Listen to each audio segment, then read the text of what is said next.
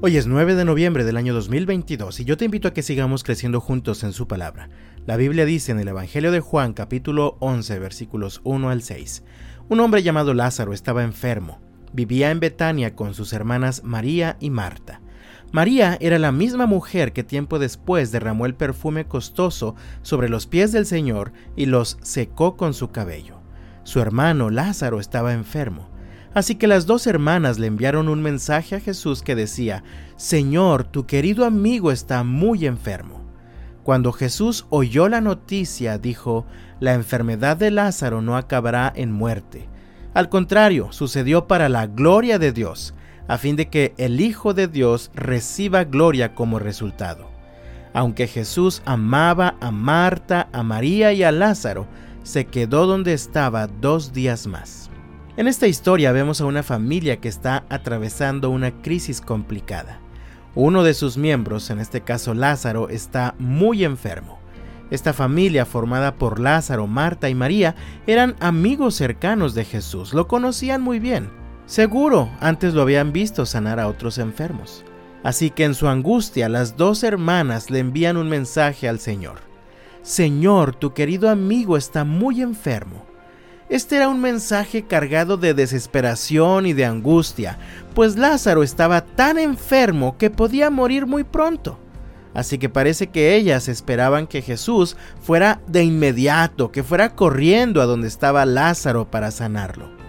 Sin embargo, leímos en el texto que Jesús decide esperar. Leo nuevamente los versículos 4 al 6. Cuando Jesús oyó la noticia, dijo, la enfermedad de Lázaro no acabará en muerte, al contrario, sucedió para la gloria de Dios, a fin de que el Hijo de Dios reciba gloria como resultado. Aunque Jesús amaba a Marta, a María y a Lázaro, se quedó donde estaba dos días más. Podemos leer en los Evangelios que en otras ocasiones llegó un desconocido buscando la ayuda de Jesús y de inmediato Jesús acudió para ayudar. Sin embargo, en esta ocasión, cuando recibe un mensaje urgente de sus amigos amados, decide esperar. Esto nos enseña que el Señor tiene diferentes formas de responder en cada situación, pero siempre responde de acuerdo a su propósito. También aprendemos en el texto que de ninguna manera la tardanza de Jesús es una señal de su falta de amor por cada uno de nosotros. La historia continúa y vemos que efectivamente Lázaro murió. Incluso para cuando Jesús llega con sus amigos, Lázaro ya llevaba cuatro días en la tumba. De hecho, el texto más adelante dice que ya apestaba. Ni Marta ni María entendían el propósito del Señor. Por eso, cuando lo recibieron, le dijeron, Señor, si hubieras estado aquí, mi hermano no habría muerto. ¿Cuántas veces hemos reaccionado tú y yo de la misma manera?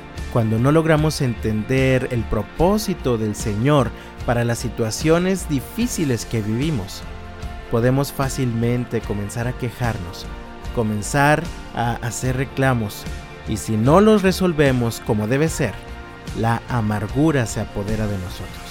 En esta situación podemos ver claramente que aunque Marta y María no comprendían el propósito de Jesús, Ciertamente Jesús tenía un propósito muy claro para la muerte de Lázaro. Jesús iba a resucitar a Lázaro y esta señal serviría para que muchos otros creyeran en Jesús como el Mesías, como el Hijo de Dios que había venido al mundo para salvarnos.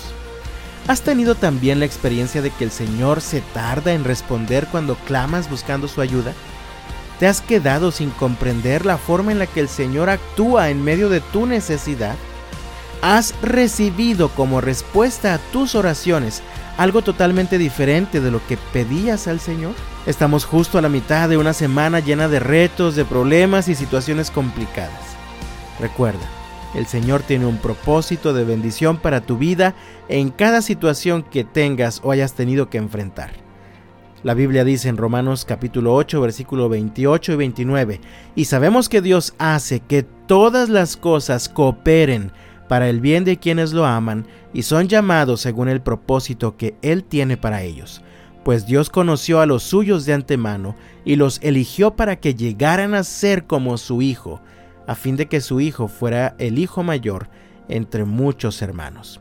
Por lo tanto yo te invito, amado mío, en el nombre del Señor, sigue adelante y deja que el Señor cumpla su propósito en ti. Que tengas un bendecido miércoles y hasta mañana.